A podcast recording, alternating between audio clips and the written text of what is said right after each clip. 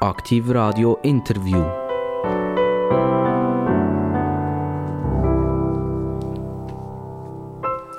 Bing hat es gemacht und wenn es Bing macht, dann wissen wir, es ist aktiv Radio-Interviewzeit.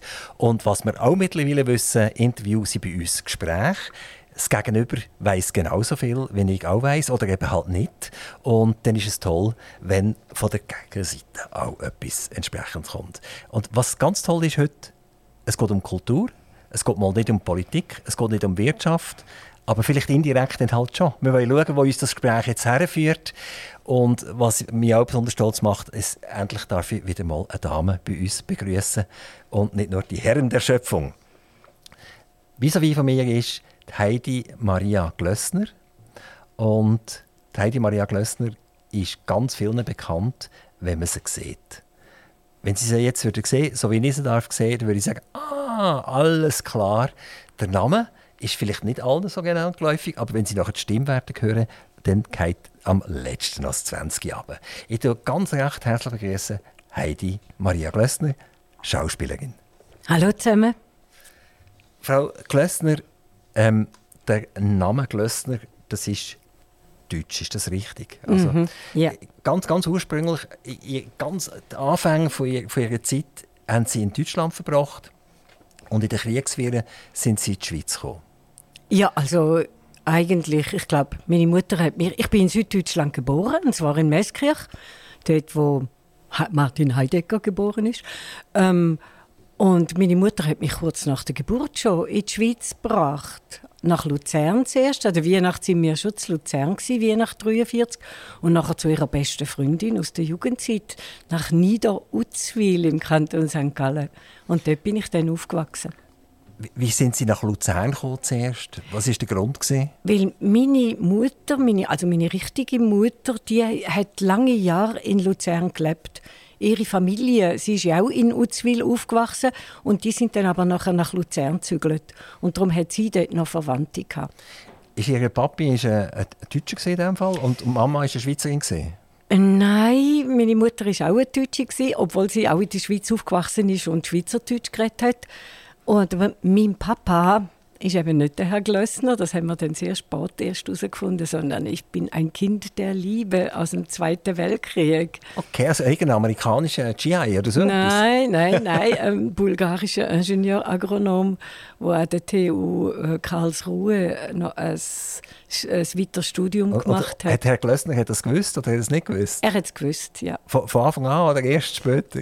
Mm, das wissen wir nicht so genau. Er hat das dann aber mal. Wir haben es dann sehr spät herausgefunden, weil ich habe ja einen Brüder, also einen Halbbrüder. Das haben wir sehr spät herausgefunden. Also, Und das ist wahnsinnig spannend gewesen. Also eben 1943, ich meine, Sie haben von dem Krieg selber gar nicht mitbekommen. Sie sind dann auf die Welt gekommen in diesem Jahr, in dem 1943. Mhm. Und dann hat der Krieg schon richtig tobt in Deutschland selber. Ja, ja, wahnsinnig. Und, äh, aber das kennen Sie alles nur aus dem Hören sagen? Ja, aber man hat dann später bei mir, ich hatte ja so Angstattacken als kleines Kind, bis zum vierten Lebensjahr, ganz schlimme Angstattacken. Und das hat man dann schon als ein pränatales Trauma diagnostiziert, weil meine Mutter während der Schwangerschaft, die hat dann noch in Karlsruhe gelebt. Und das sind viele Bombenangriffe und sie hat dauernd müssen in Luftschutzkeller äh, sich in Sicherheit bringen. Und das hat man dann schon gesagt, das Kind hätte hätte ein pränatales Trauma, weil meine Pflegemama hätte nämlich müssen Schins, das hat sie mir später erzählt, nächtelang mit dem schreienden Kind laufen und wenn sie müde worden sei und sich wollte ansetzen, habe ich immer gesagt, Mama, nicht sitzen, laufen, laufen, laufen. Also ob ich auf der Flucht wäre. Aber das ist etwas, was Sie sich selber nicht mehr erinnern Nein, Das ist alles Erzählungen, oder? Das sind Erzählungen, ja, die man mir dann erzählt hat, ja. Und äh, wenn, wenn, Sie heute das anschauen, wenn Sie, wenn Sie wieder, wir sind wieder in einer Kriegssituation, wo ja. Sie selbstverständlich nicht müssen direkt erleben aber wo, wo vielleicht so alte Erinnerungen wieder aufkommen von Fotos, die Sie damals gesehen haben, dann können Sie sich in die versetzen, wie, ja. das, wie das eigentlich dort geht. Ja, das ist ganz grauenhaft. Und vor allem, weil ja die Kinder, die das leibhaftig miterleben, die tragen ja nachher für den Rest des Lebens ein Trauma mit sich herum. Also man hat ja nach dem Zweiten Weltkrieg, erst jetzt in den 2000er Jahren, hat man angefangen darüber zu reden, dass Eltern Traumata aus der Kriegszeit, wenn sie es nie selber aufgearbeitet haben oder darüber geredet haben, sogar auf die neue Generation übertragen haben. Und wenn man dann denkt, also das hat bei mir eigentlich schon mit Syrien und die, und die ganzen Kriege, wo es war, eigentlich schon der Bosnienkrieg in den 90er Jahren, einfach die, was man, was man Menschen antut, was man Kinder antut. Und ich vergesse nie, als ich fünf war und das erste Mal bei meiner Mutter, bei meiner richtigen Mutter in Deutschland in der Ferien war und sie mit mir nach Tuttlingen ist Schuhe kaufen und ich sehe ein wunderschönes Haus, eine Fassade und habe gefragt, ob ich die in der Nähe anschauen und sehe, dass es nur Fassaden ist dass die Fenster tot sind. Und da bin ich schauen hin und das sind alles noch Trümmer gewesen. Das ist mir so eingefahren, dass ich das Bild bis heute vor mir sehe. Und dann ich denke, also denke ich heute auch eben wieder mit dem Krieg und wenn man die Trümmer sieht von diesen Städten, das ist so grauenhaft. Und das belastet einem. Also, also Ihre Eltern, also Ihre Mutter hat ja wahrscheinlich sogar den Ersten Weltkrieg miterlebt, oder nicht? Ja, ja, ja, aber dann war sie in der Schweiz. Gewesen. Schon? Ja. Bereits? Also sie, nein, sie ist in der Schweiz aufgewachsen. Sie oh. ist bis zum 32. Lebensjahr hat sie in der Schweiz gelebt. Und dann ist sie zurück nach Deutschland? Ja, weil ihr Mann, der ja. Herr Glössner, ist, ist auf Deutschland zurück. Und dann ist sie mitgegangen. Und sie hatte dann schon äh, meinen Bruder, der zwölf Jahre älter war also als ich. Krieg ist eigentlich in ihrem Leben ein wichtiger Bestandteil. Ja. Und, und ist es wahrscheinlich immer geblieben, durch Gespräche, durch Diskussionen, die geführt worden sind. Die, die beiden Mamis, die sie hatten, ja. ein, ein richtiges, ein liebliches Mami und, und eine Mami in, in Niederutzwil. Ja. Und wenn wir jetzt so ein bisschen das Revue passieren, jetzt werden wir halt gleich schnell ein bisschen politisch, oder? Mhm. Also wir, wir haben Kriege in Libyen. Ja. Wir haben Kriege im Irak. Wir haben Kriege ja. in, in, in, Syrien. Wir haben Afghanistan. Afghanistan, mhm. schon, das hört schon ja, gar nicht mehr auf. Oder? Seit Jahrzehnten, ganz genau. genau. Dann würde sie eigentlich aus, aus der Sicht von, von, ihrem Leben schon fast ein bisschen sagen, eigentlich müssen wir von dieser Menschheit fast ein bisschen Abstand nehmen und das ist ein bisschen zum Verzweifeln. Ja, das ist es wirklich. Das ist es wirklich. Nein, es ist... Gott sei Dank scheint die Sonne immer auch mal wieder, weil äh, man könnte sich wirklich in die tiefste Truhe versinken, dass Menschen nichts dazu lernen. Ich werde nie vergessen, wo die Mauer gefallen ist, im 89. Die Freude, wo ich da und alle anderen Menschen, wahrscheinlich in Europa vor allen Dingen, erlebt haben, da habe ich das Gefühl gehabt, ah, jetzt gibt es Frieden in der Welt. Jetzt fängt eine neue Zeit an. Und dann ist prompt der Irakkrieg gekommen, wo der Bush, Papa Bush dort einmarschiert ist gegen den Saddam Hussein. Oh nein, noch mit, ja, nein, gegen, ah, dann schon. Ähm, und, und dann ist die, die Hoffnung, ganz kurze Zeit hat man so viel Hoffnung gehabt und die ist nachher zerschlagen worden und dann ist der Bosnienkrieg gekommen und dann ist einfach alles, ist Ruanda gekommen, alle die Gräuel. Und seitdem eigentlich fast ununterbrochen. Man, man redet ja, ohne dass ich jetzt permanent über einen Krieg rede, mhm. aber man redet ja sehr viel von Stellvertreterkriegen. Mhm. Also wenn man nachher in die Länder geht, dann sieht man ja sehr oft, dass es eigentlich gar nicht um das Land geht, ja. sondern dass irgendwelche anderen gravierenden Interessen vorhanden sind und dass man nachher halt auf dem Boden den ja. Krieg macht. Und das tut man diesen Menschen dort auch aus ganz eigen, Eigeninteresse, wo wir Normalsterblichen äh, ja, überhaupt nicht können verstehen können, weil es so grauenhaft ist. Und wir sind jetzt wieder in dieser Situation in der Ukraine, ja. Russland. Und äh, dort ist es ja auch wieder spannend, wenn man mit Politikern redet, äh, sei es Nationalräte, Ständeräte etc., dann sind die ja sehr oft der Meinung, äh, wir müssen helfen. Und helfen ist, indem wir unsere Neutralität verletzen, indem wir äh, mithelfen, Kriegsmaterial zu liefern, weil wir müssen Position beziehen Also man kann sicher nicht auf der Seite des Aggressors sein, das ist sowieso klar. Oder? Und umgekehrt äh, sagt man aber, ihr müsst jetzt, und das ist der Druck aus ganz Europa raus, mhm. auch Deutschland macht einen sehr starken Druck auf, auf die Schweiz, ähm, was ist so Ihre Position, wo jetzt äh, das Leben immer wieder mit dem Krieg konfrontiert ist? Was sollte die Schweiz machen? Sollte man ganz einfach sagen, es ist und bleibt, wir sind neutral, wir bleiben neutral mhm. und wir ziehen die Neutralität vollständig durch? Oder Russland ist jetzt einfach ein brutaler Aggressor und dem gehört jetzt einfach eins, äh, eine Lektion erteilt, und zwar ganz massiv. Also müssen wir uns dort beteiligen. Ja, also ich finde, man muss sich beteiligen. Weil, wenn es überhaupt eine Chance gibt, den Krieg zu gewinnen, dann muss man alles dafür tun, damit das passiert. Weil ich habe Angst, dass es sonst geht, so wie nach dem Zweiten Weltkrieg, dann, wo man dann später eingesehen hat, was man alles falsch gemacht hat und was man hätte besser machen und offener sein wenn man jetzt wieder einfach sich hinter der Neutralität verschanzt, ich weiß nicht, ich bin nicht dafür, muss ich ehrlich sagen.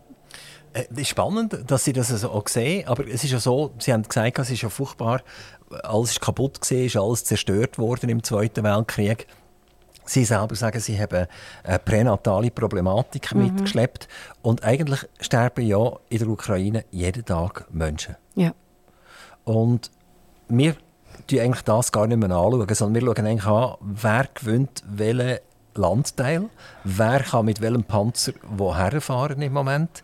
Ähm, und es ist eine sehr, technokratische äh, Überlegung ist das. Und letztendlich sterben jeden ja. Tag Leute. Und am, am China sind die grossen Machtblöcke, China, Russland, Amerika, Europa, einfach, es gibt keine Einigung. Und solange es keine Einigung gibt, wird das vermutlich immer weitergehen. Ja, das ist ja das Grauenhafte. Aber wissen Sie eine bessere Lösung? Wissen Sie eine Lösung?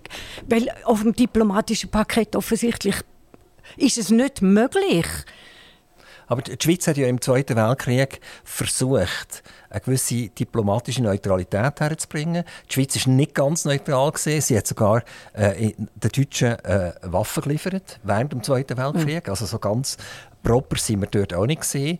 Aber letztendlich hat man die Schweiz aus dem Krieg draussen behalten, mehr oder weniger. Mhm. Und Diskussion von der Neutralität ist ernst genommen worden. Es hat immer wieder Versuche gegeben, dass man reden miteinander und jetzt ist ja die Schweiz eigentlich völlig draussen. Also äh, die Russen würden nie in die Schweiz kommen, äh, diskutieren, sondern die gehen jetzt lieber nach China oder äh, vielleicht nach Rumänien oder irgendwo her, wenn es dann zu einer Diskussion kommt. Aber die Schweiz ist draussen, Amerika ist draussen und Europa, ein Großteil von Europa ist eben auch draussen. Also äh, sind wir ja auch ein bisschen im Offside.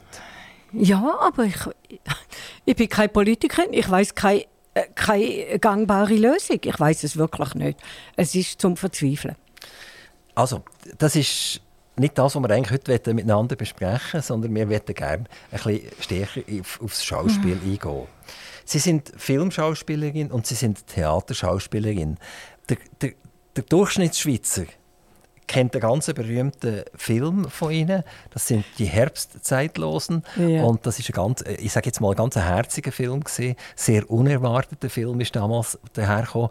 Und ich glaube, der Film gesehen mit dem zweitmeisten Kinoeintritt überhaupt. Wo wir in der Schweiz hatten. Schweizer Macher war Nummer 1. Ja, genau. Und, und ihr habt dort das Nummer 2 ja. können setzen. Also in den letzten 50 Jahren sind wir die mit dem meisten Eintritt weil äh, Schweizer Macher sind im 71 rausgekommen. Da sind wir jetzt also gerade zwei Jahre drüber. also man kennt Sie eigentlich in der Schweiz primär als Filmschauspielerin und nicht als Theaterschauspielerin.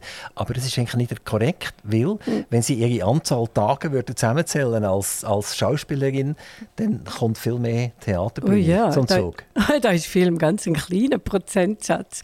Nein, es kommt natürlich darauf an, wo jemand lebt. Jetzt in einer Stadt wie Bern äh, kennen mich natürlich die Leute, weil ich dort seit vielen Jahren dauernd auf der Bühne stehe.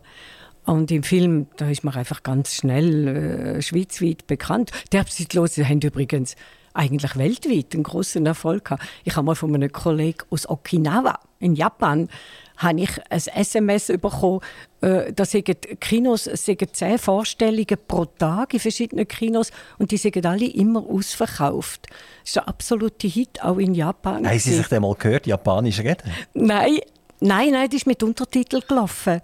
Aber das ist, hat man dann ein Programmheft ah, Die Sprache war original gesehen. Ja. Mhm. Und ich bin auch in, in Ägypten, bin ich äh, von der Pro Helvetia zu einem Festival eingeladen in Kairo. Und das war so schön, das Emmental mit der wunderschönen arabischen Untertitel. Und was verrückt war, das muss so toll übersetzt sein, weil das Publikum hat bei den kleinsten Witz schallend gelacht. Und dann aber, wo Lisi gestorben ist, also meine Figur, da haben sie genauso laut gekühlt. Das war ein Schluchzen in diesem Kinosaal. Es ist, also, es ist Wie kommt so etwas in, in, in, einem arabischen Staat an? Es geht ja um Dessous, oder? Es ja, geht, aber wissen Sie was? Ja. Da haben wir nachher dort äh, von der, von der äh, Filmakademie dort in Kairo und auch Journalisten gesagt, das sei der schönste europäische Film, wo sie je gesehen haben. Da habe ich gesagt, ja, also, das ist ein kleiner Schweizer Film, das dunkelt mich jetzt schon ein bisschen übertrieben. Dann haben sie gesagt, nein, wissen Sie warum? Das ist der erste Film, wo wir sehen aus Europa, wo den Menschen durch alle Generationen durch Hoffnung macht. Das hat mich schwer beeindruckt. Plötzlich weiss jeder Ägypter, was Emmental ist in der Schweiz. Ja, nein, aber der Ausdruck von «es macht Hoffnung», so wie mir viele junge Frauen dann im Nachgang, zum, wo der Film ja da in der Schweiz lange Zeit gelaufen ist, gesagt haben, ja, vielleicht ist Altwerden doch nicht so schlimm. Es hängt ja von uns selber ab, was wir daraus machen. Sie, Sie haben nach der Kante, wo Sie im St. Gallischen besucht haben, das Gymnasium, sich entschieden, in eine Schauspielschule zu gehen. Ist das eine Grundlage, dass man überhaupt Erfolg haben kann? Mal einmal? Muss man eine Schauspielschule besucht haben? Oder kann man sagen, ich bin einfach so ein Urtalent und ich kann vor der Kamera stehen und das wird funktionieren? Ja, das gibt es ja viel. Es gibt viel, äh, gerade in der Filmbranche gibt es einen Haufen Schauspieler, die nicht eine reguläre Schauspielschule äh, besucht haben, sondern aus dem aus einem anderen Beruf vielleicht irgendwann entdeckt werden, weil sie gerade der Typ sind oder ähm, ja.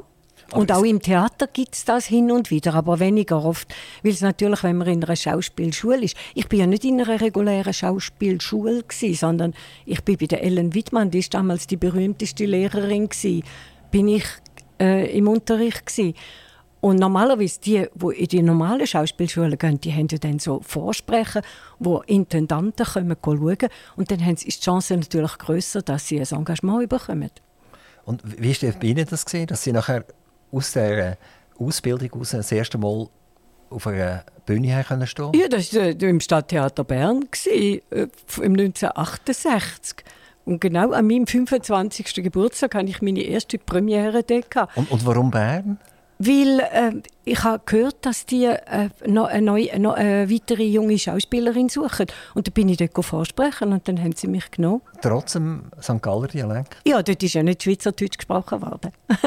Auf der Bühne wird ja normalerweise Hochdeutsch geredet. Hört man Ihnen das an, im Hochdeutsch reden, dass Sie äh, Nein, anscheinend nicht, weil Ah, nein, um Gottes Willen, hoffentlich nicht. Ja, ist ja so spitz, oder? oder nein, nein. Also in ganz jungen Jahren, da erinnere ich mich an einen Regisseur, der hat manchmal mein A, wo dann vielleicht noch ein bisschen St. Gallerisch, St. Gallerischer vielleicht war, hat er korrigiert. Aber ich werde auf der Straße von Leuten, die mich nicht näher kennen, immer Hochdeutsch angeredet. Äh, Heidi Maria Glössner, Sie haben mal ein Einmann- oder ein Einfrau-Stück gespielt. Ja, mehrere. Über, aber eins ist ganz berühmt, Marlene, über die Marlene Dietrich. Ah, oder? nein, nein, nein, das ist nicht eine Person. Das habe ich über 250 Mal gespielt. Das ist äh, ein Theaterstück, wo aber noch ähm, äh, äh Freundin oder äh, wie soll man sagen, Assistentin von mir vorkommt, wo mir hilft, mich vorbereiten auf das Konzert. ist ja ums Konzert im Olympia in Paris gegangen von 1962. Und da, wir sind zwei Personen auf der Bühne. Es ist nur nachher im Konzert, ist natürlich Marlene allein mit dem Pianist. Und dann haben Sie auch noch singen nachher? Ja, ja. Mache ich immer noch. Wie, wie, wie, ist das, wenn man hier eine Stunde oder anderthalb Stunden muss auf einer Bühne stehen und man hat nicht nur die Hauptrolle, sondern man ist eben fast allein. Also man hat hier ein paar hundert Leute vor sich und man muss einfach zu diesem Zeitpunkt muss man es bringen. Wie ist das? Ja, das ist wunderbar. Ich mache das gerne. Ich hatte das ja mehrere so Solo-Übungen. Der letzte ist von der Joan Didion, das Jahr magischen Denkens.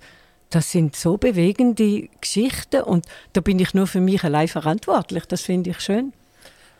Theater, Sie spielen auch jetzt gerade wieder Theater in, mhm. in Bern. Mhm. Und äh, das ist eine, eine, Komödie, aber eine Komödie mit Hintergrund. Yeah. Es geht um ein Ehepaar, das sich nach 50 Jahren scheiden will. Sie haben selber auch eine Scheidung hinter sich, aber in jungen Jahren an und für sich. Yeah. Ähm, kommt Ihnen das wieder ab, Sie nachher? Und Ihre eigene Zeit da? Oder ist das einfach ein Theaterstück, das Sie spielen?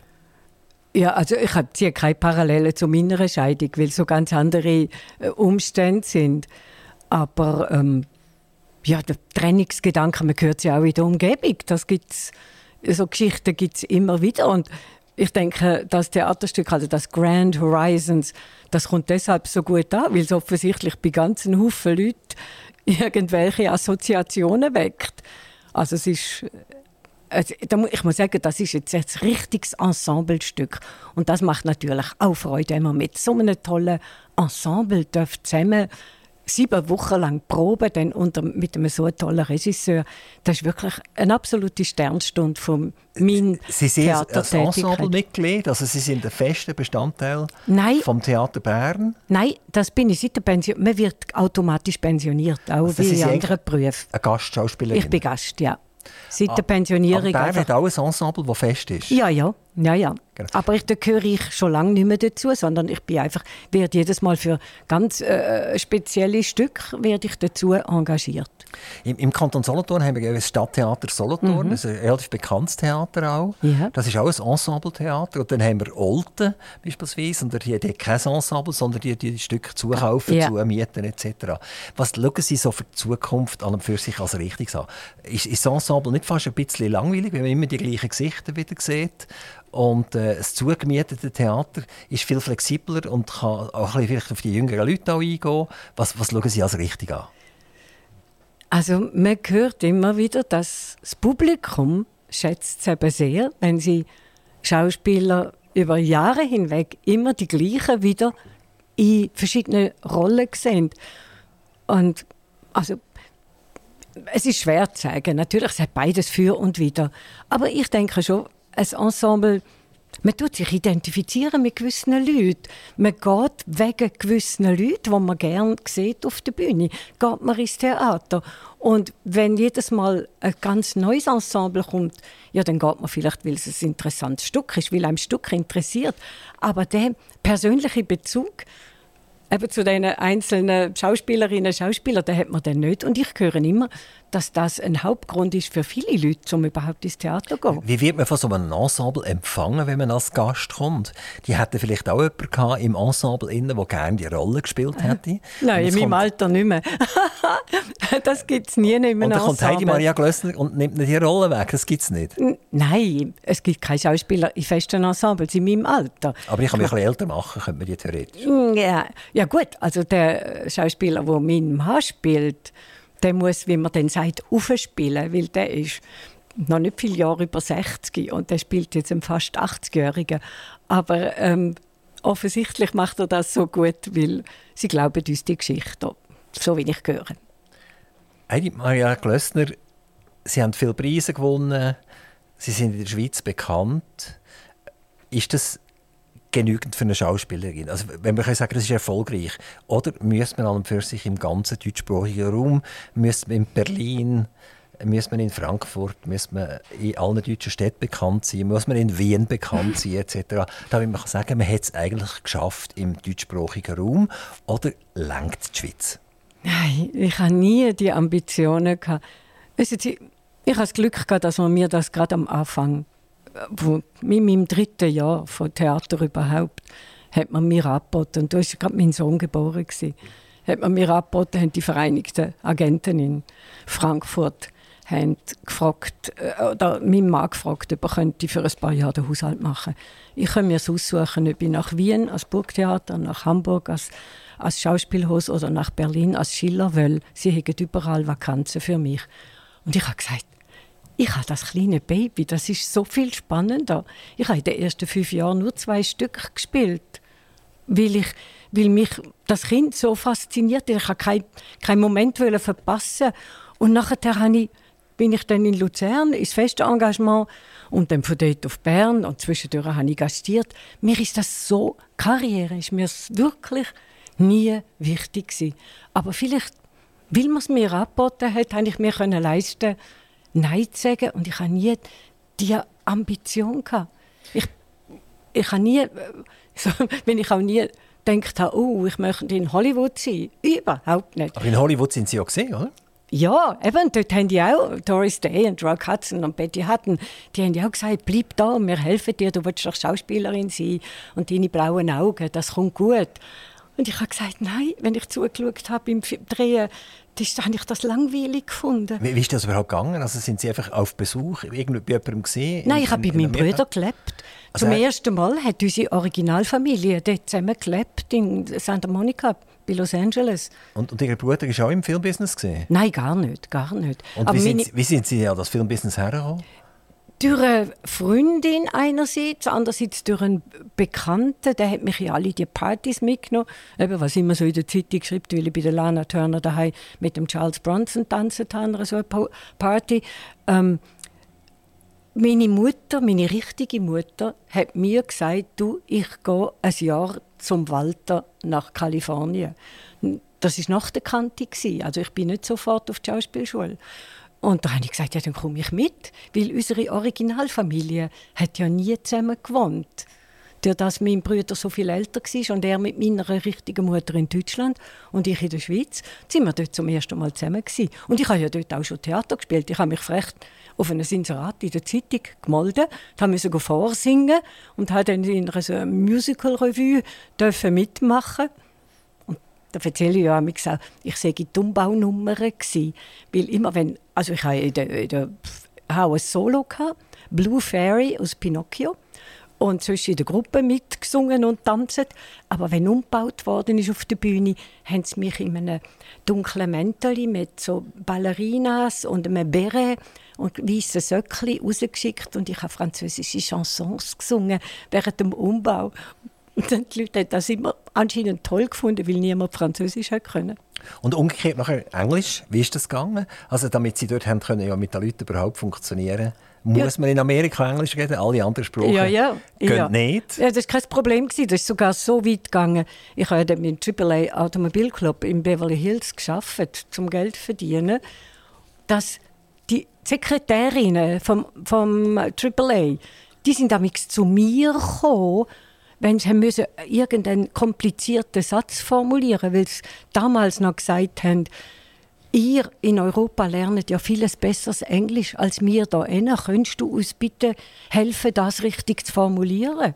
So weit ist das gegangen. Aber wie, wie sind Sie nachher zu diesen äh, Berühmtheiten gekommen? Ich meine, das ist immer das ein grosser Schritt, oder? Vom, vom, ich sage jetzt ganz böse, ja. vom Nummergirl ja, ja. zu Hei zur Lana Turner ist ja schon ein gewisser Schritt. Ja, das war ein Freund. So, ich hatte einen uralten Freund, gehabt, also der war dann 31 gewesen. und das war so ein Anwalt in, in Beverly Hills und der hat einfach jeden Abend, wir sind manchmal an drei verschiedene Partys pro Abend, der ist so ein, ein bunter Hund in der Bel Air äh, Beverly Hills Gesellschaft gewesen. und der hat mich halt überall hin mitgenommen.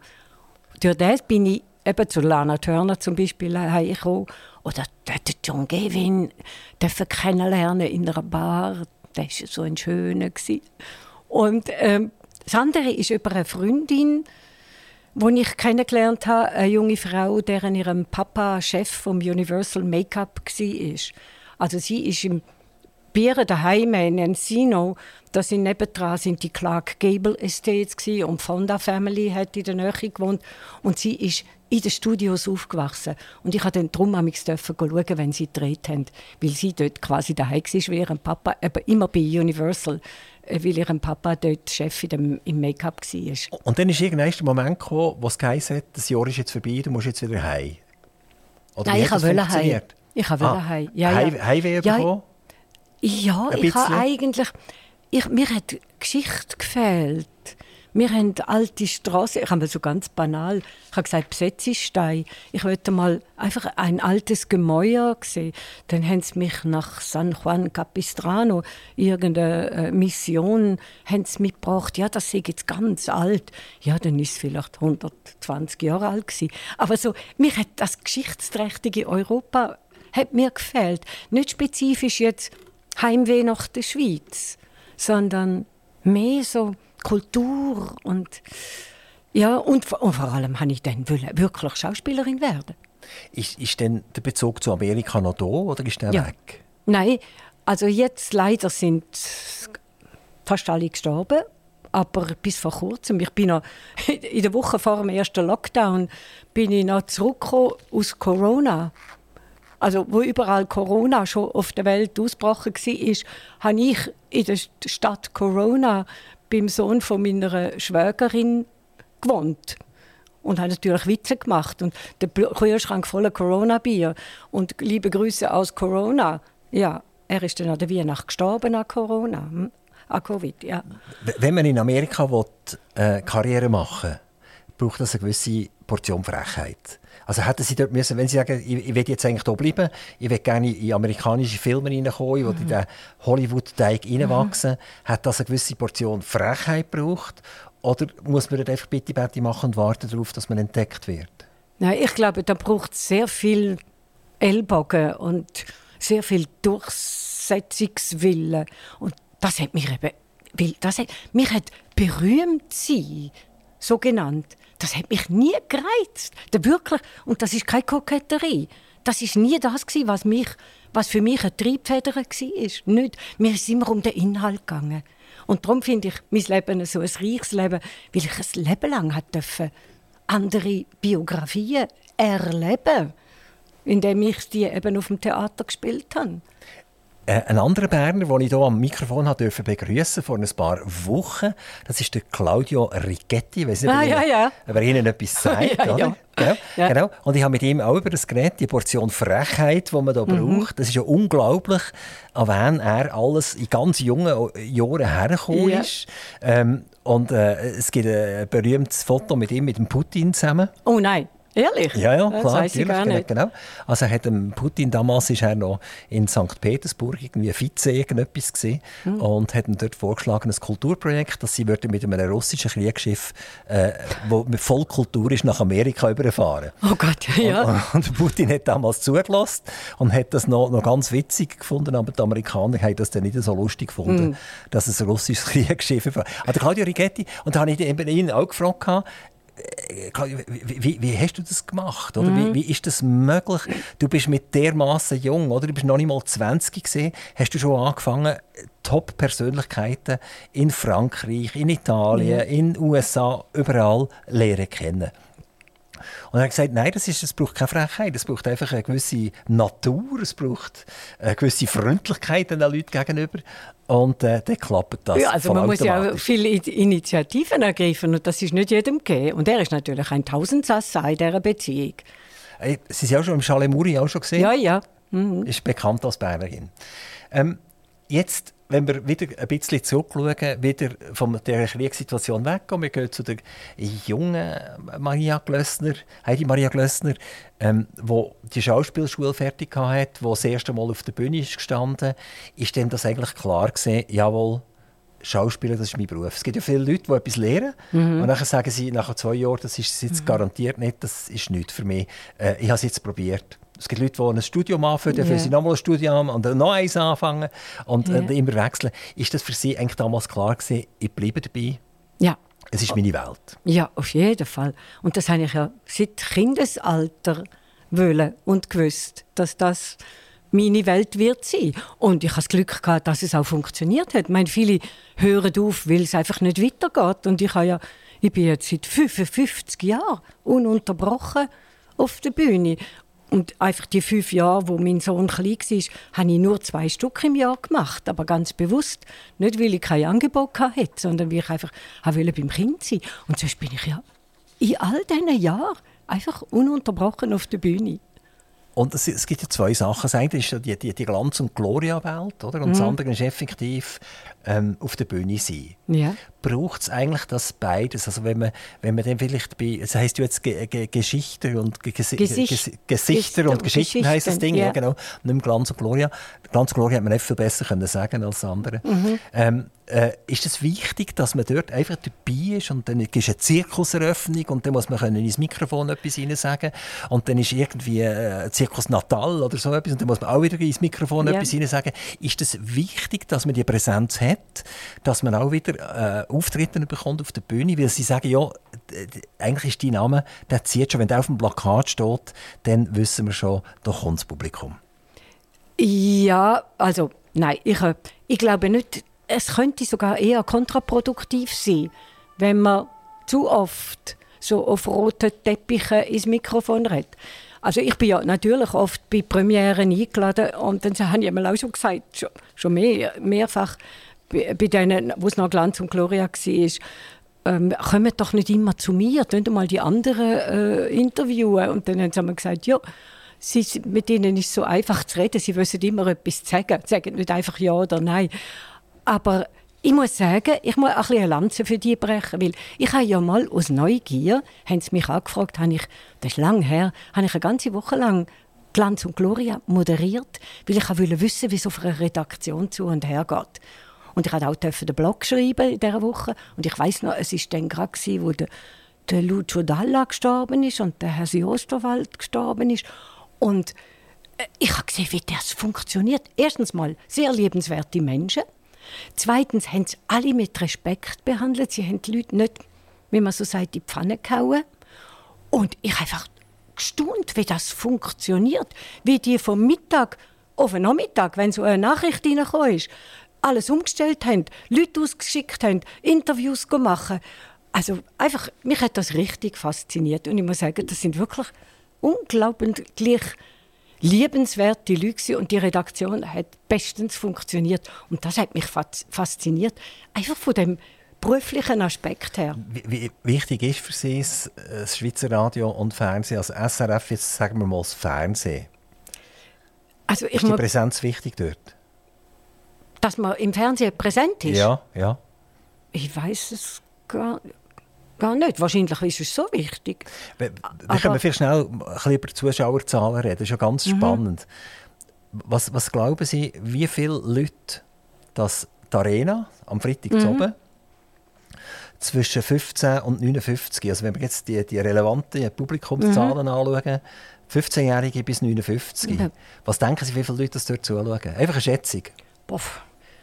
Aber ich habe keine Ahnung, wie Zuschauerzahlen überhaupt im Fernsehen sind. Ich denke, es werden nicht so viel sein. Ich denke, es schauen was, eher die Älteren. Was, ja, nein, wenn ich von, ja klar, aber 15 bis 59, oder? Was, ja. was denken Sie, wie. Mir. Nein, ich, ich will eine Schätzung haben, dass Sie irgendeine Zahl sagen, oder? Zu, zu, zum Schauen, ob wir da irgendwie äh, eine gleiche Idee haben, oder nicht? Ich habe keine Ahnung, ich sage 200'000. 26'000 Leute? Nein. Ja. Ja. Im Schnitt. Also, ja, eben, also ich schaue ja auch in, in, in der relevanten Zahl. Ja. Und wenn natürlich irgendeine Sendung ist, die sehr, sehr, sehr äh, publikumswirksam ist, dann sind es schon mehr, oder? Mhm. Aber es sind auch viel mehr, als sind dann irgendwie 150 oder so 1000 sind es total. Aber da sieht man, also, die sind die Mehrheit von denen, die äh, an diesem Schirm linear dran sind, mhm. sind 60 und älter. Ja, das denke ich. Also gerade wenn es um solche Polizendungen geht. Und, und jetzt komme ich darauf zurück, ähm, Fernsehen hat einen ganz anderen Stellenwert äh, in der heutigen Zeit, als es noch vor 20, 30 Jahren gab. Oder vor 20, 30 Jahren hat es nichts anderes gegeben. Nichts anderes ja. gegeben. Das ist mhm. im Prinzip das Nonplusultra gesehen. Wer ja. dort hat können landen, ist gelandet und hat weiter gar nicht mehr können gehen. Und, und, und jetzt wird alles so aufgefledert von diesen sozialen mhm. Medien. Ja. Äh, kleine Filme sind TikTok. Ähm, äh, nachher haben wir all die, die Zahlfernsehen, wo, wo man Disney Channel hat oder Netflix mhm. hat etc. Ja. Also es wird ja auch in ihrem Umfeld wird es eigentlich immer viel komplizierter. Ich denke schon, ja. Das äh, zieht ganzen Haufen Zuschauer weg. Also die ganzen äh, Streaming-Dienste auch. Geht es Ihnen auch so, dass plötzlich heisst in Amerika ist irgendeiner mega bekannt, alle reden von dem, aber sie haben noch nie von ihm gehört? Ja, gut möglich, weil ich höre von wenigen Leuten, eben weil ich ja selber, ich bin Radioloserin. Ich bin nicht das so ist aber sehr sympathisch, das freut natürlich. Ja, nein, ich bin nicht, ich bin nicht so Fernsehzuschauerin. Eben, wie gesagt, wenn ich etwas schaue, schaue ich eigentlich... Äh, im Computer irgendeine Sendung oder wenn jemand mich auf etwas aufmerksam macht, schaue ich im Nachhinein eine Sendung, aber, aber nicht Jetzt auf irgendeinem eine Netflix-Serie. Mhm, ich nicht. Genau, was ich nicht einmal zur Kenntnis nehme. Und die wird dann auch ausgestrahlt irgendwann in Asien. Und dort sagen wir, das ist irgendwann am, am, am Brienzersee oder am Thunersee oder so. Und plötzlich hat es dort aber Tausende von Asiaten, ja. Die den, den Bootssteg dort anschauen Ja, ja, das habe ich gesehen. Ich bin, mit meinem Freund sind wir nach Giesbach gefahren, auf dem, äh, auf dem Dampfschiff und haben in Iseltwald, da ist anscheinend irgendeine japanische Serie gedreht worden. das ganze Schiff war voller japanischer Touristen und auch das ganze Iseltwald war voller Japaner. Ich nehme an, Japaner. Ich bin jetzt nicht mehr ganz sicher, ob es Koreaner sind. Aber nur weil dort etwas gedreht worden ist, was nachher die ganzen Touristen angezogen hat.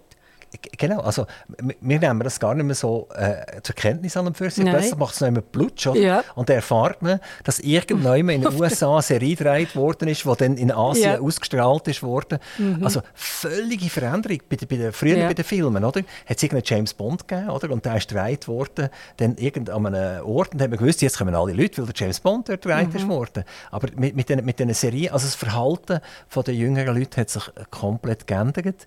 Ist das etwas, was Sie noch blockt oder eigentlich eher nicht? Nein, ich bin da ganz schlechte Kundin in dem ja, Sie Bereich. Sie schon, aber, aber Sie sind ja Schauspielerin, ah, oder? Ja. Sind Sie noch nie von Netflix angefragt worden? Nein. Das wäre vielleicht noch etwas. Nein, ja. Irgendeine Serie zu drehen mit, mit ja, 200 Serien oder so? so lange lebe ich nicht mehr. Also ist, ja, die Disney Channel, Netflix etc., yeah. die werden wirklich immer wichtiger und ja, grasen natürlich am linearen Fernsehen. Nein, sicher würde ich auch nicht Nein sagen, wenn ich jetzt eine schöne Rolle angeboten bekomme in irgendeiner auch Netflix-Serie.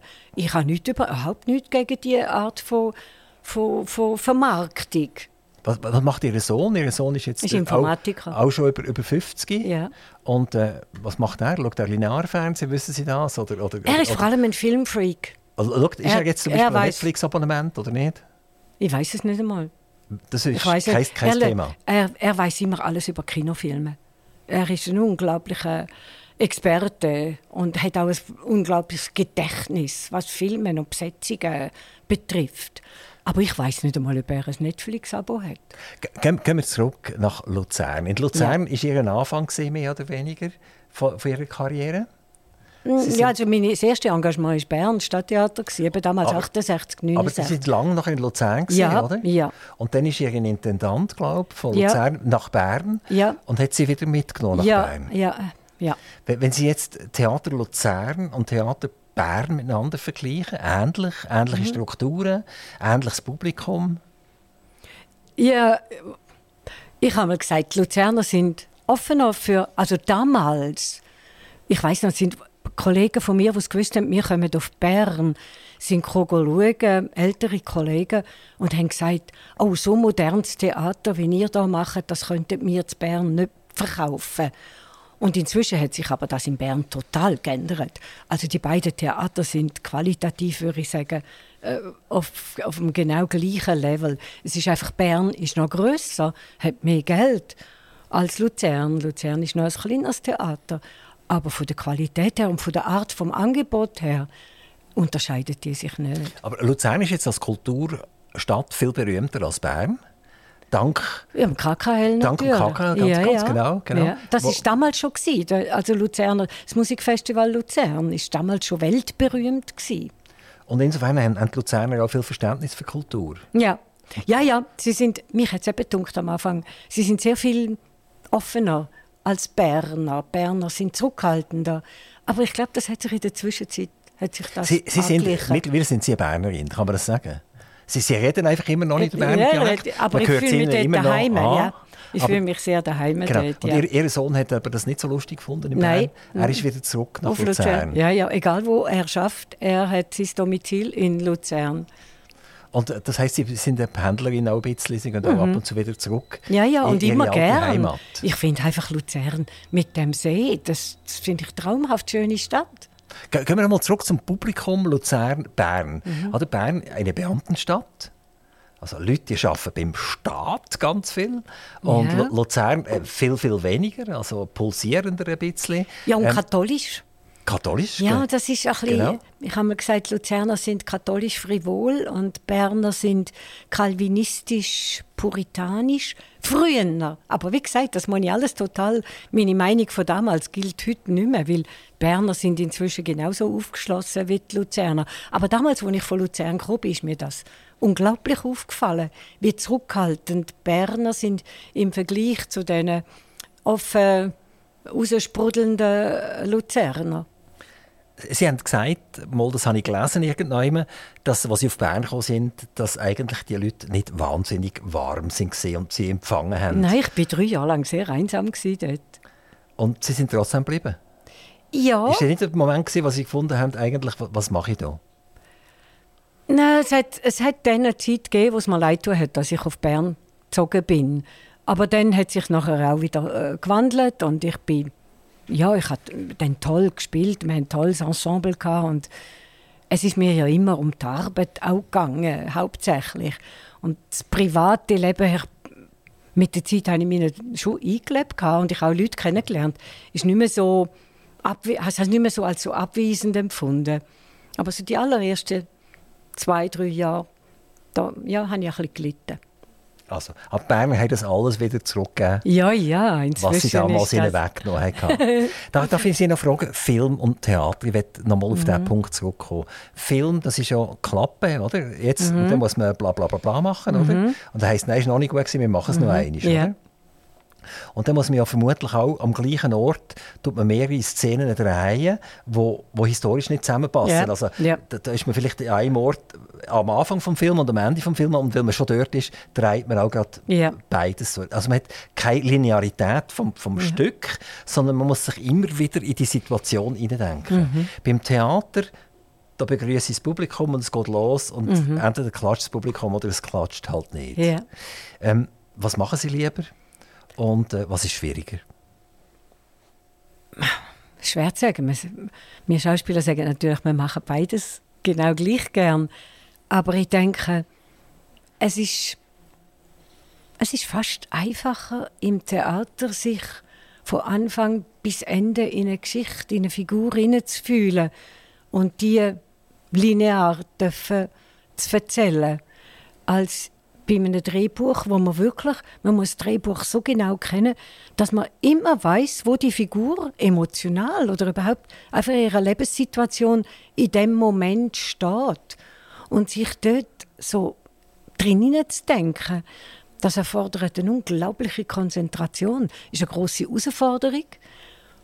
Und ja, ist spannend, aber mit das andere ist fast einfacher.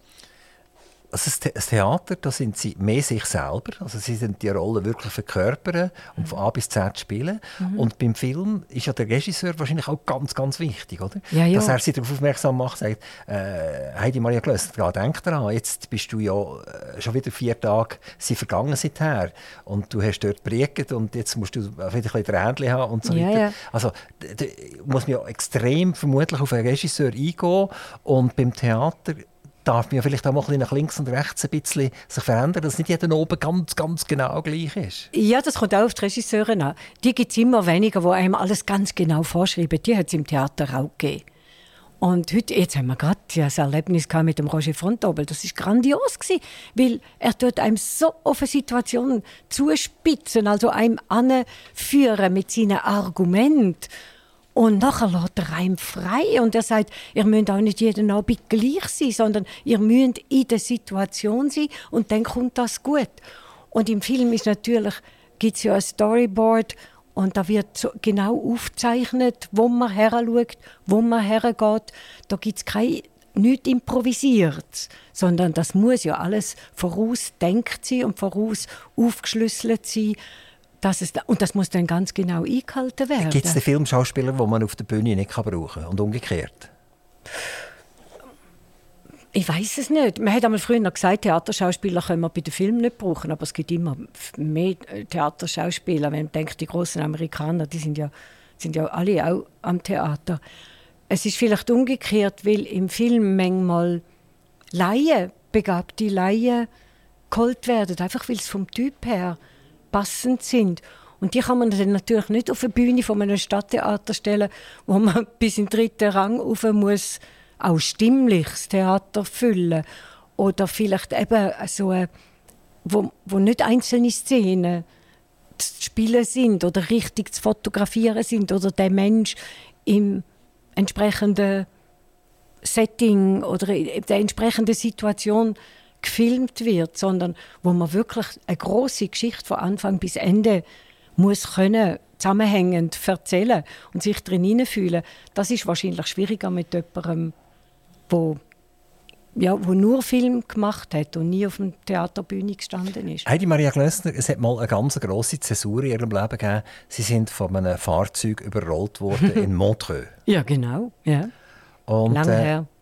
Wann war das? Gewesen? Das war im Mai 1979. gewesen. Wow. Das ist vor 24 Jahren. ein Zeitli- Äh, vier, 40 Jahre. 44 Jahre. Genau, ist ein Zeitchen her. Mhm. Und was, was ist dort ganz genau passiert? Haben Sie nicht aufgepasst? Hat der andere Nein. nicht aufgepasst? Nein, nein, ich bin, äh, es war ein Polizist, der uns mit, äh, es war am 9 Uhr, mit einem so einen Leuchtstock über die Straße geleitet hat, über den Fußgängerstreifen. Und vor mir sind zwei gelaufen und ich sehe ein Auto, das war am Montreux Palace. Ich sehe in ihrem Tempo ein Auto anzurasen kommen und ich schreie denen zu, passet auf, der haltet nicht. Weil der, hat, der ist so schnell gefahren. Da sind sie aufs Trottoir gekumpelt und dann hat der, ist der wohl wie verwacht und hat die Steuer rumgerissen und hat mich neben dem Polizist überfahren. Und Ihnen ist eine grosse Verletzung passiert? Ja, also mehrere. Ich bin jedenfalls, ich bin, als ich die Augen aufgemacht habe, habe ich einen Autoreifen vor meinem Gesicht gesehen. Und der Polizist hat im ersten Moment gesagt, es sei meine Schuld gewesen, weil der, der ausgestiegen ist aus dem Auto, ein Montreuer Hotelier, der mit dem Polizist bekannt war. Und dann haben aber Passanten anscheinend so vehement protestiert, weil er mich wirklich auf dem Fußgängerstreifen überfahren hat. Eben, das ist ja gar keine Diskussion. Wenn jemand Äh, nein. auf den Fußgängerstreifen verwünscht, ist das diskussionslos. Ja, ja, und dann direkt neben dem diensthabenden Polizist. Jedenfalls, ähm, ja, ich bin dann nach einem halben Jahr an die Krücke gegangen.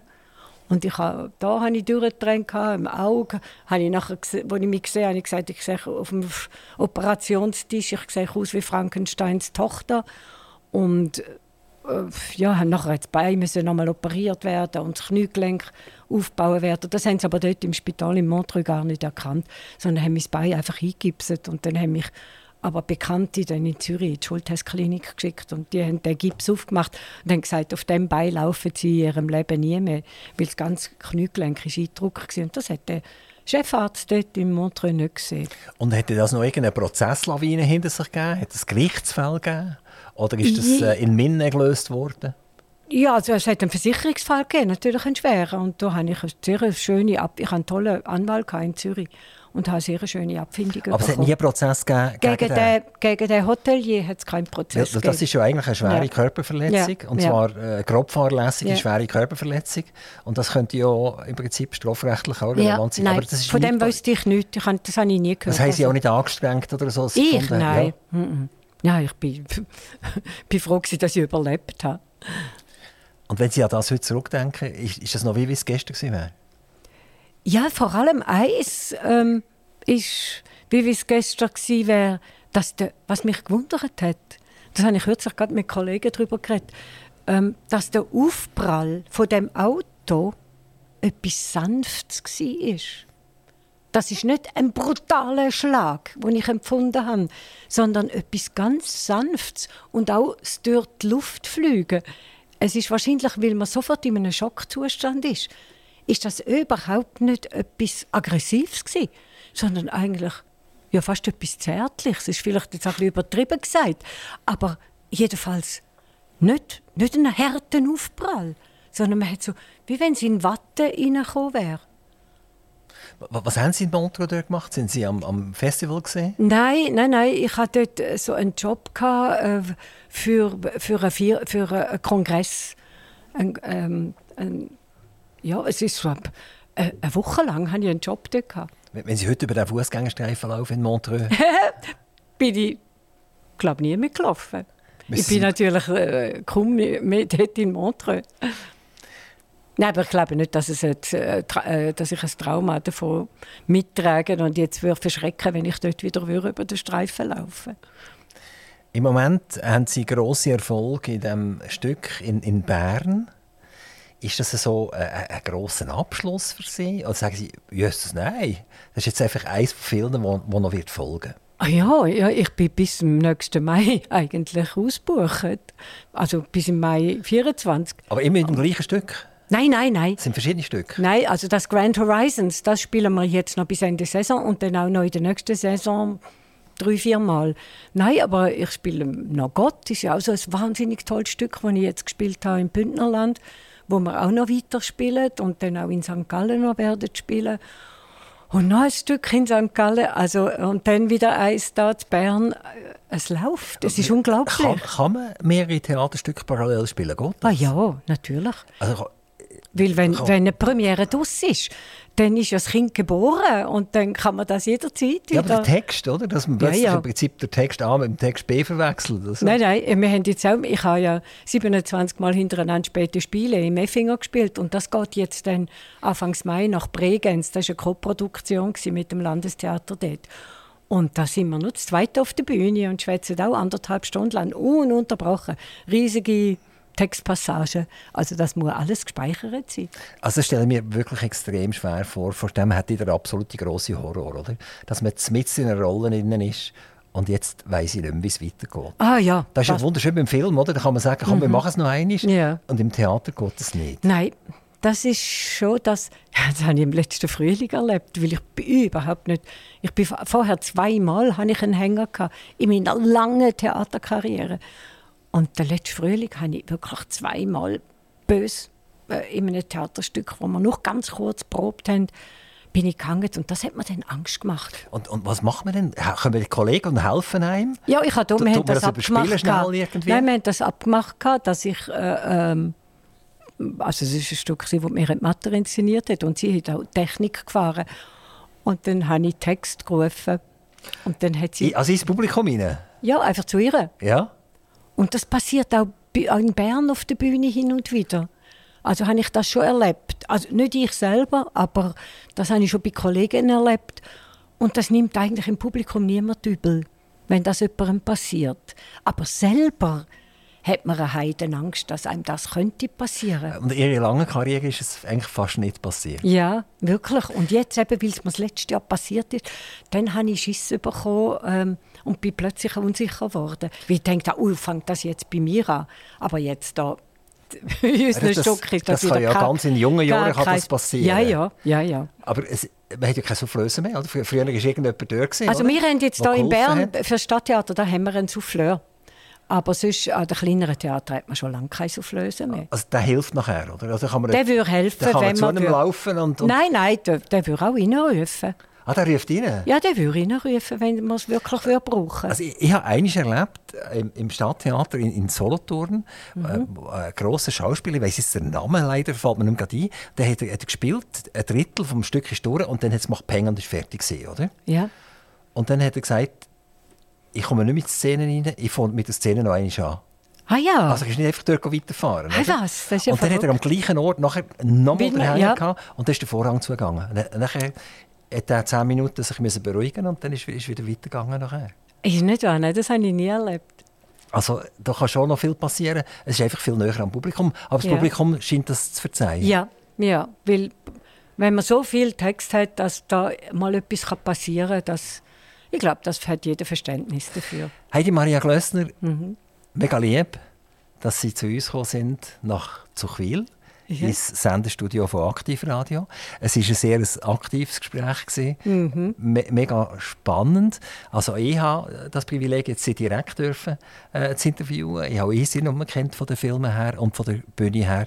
Und es war ein sehr ein herzliches Gespräch. Gewesen. Vielen, vielen herzlichen Dank. Und toi, toi, toi, weiter für Ihre Karriere. Ja, ich danke Ihnen, obwohl man eigentlich aufs Toi Toi Toi nicht danken darf sagen, aber ich danke Ihnen für das Gespräch. Aktiv Radio Interview.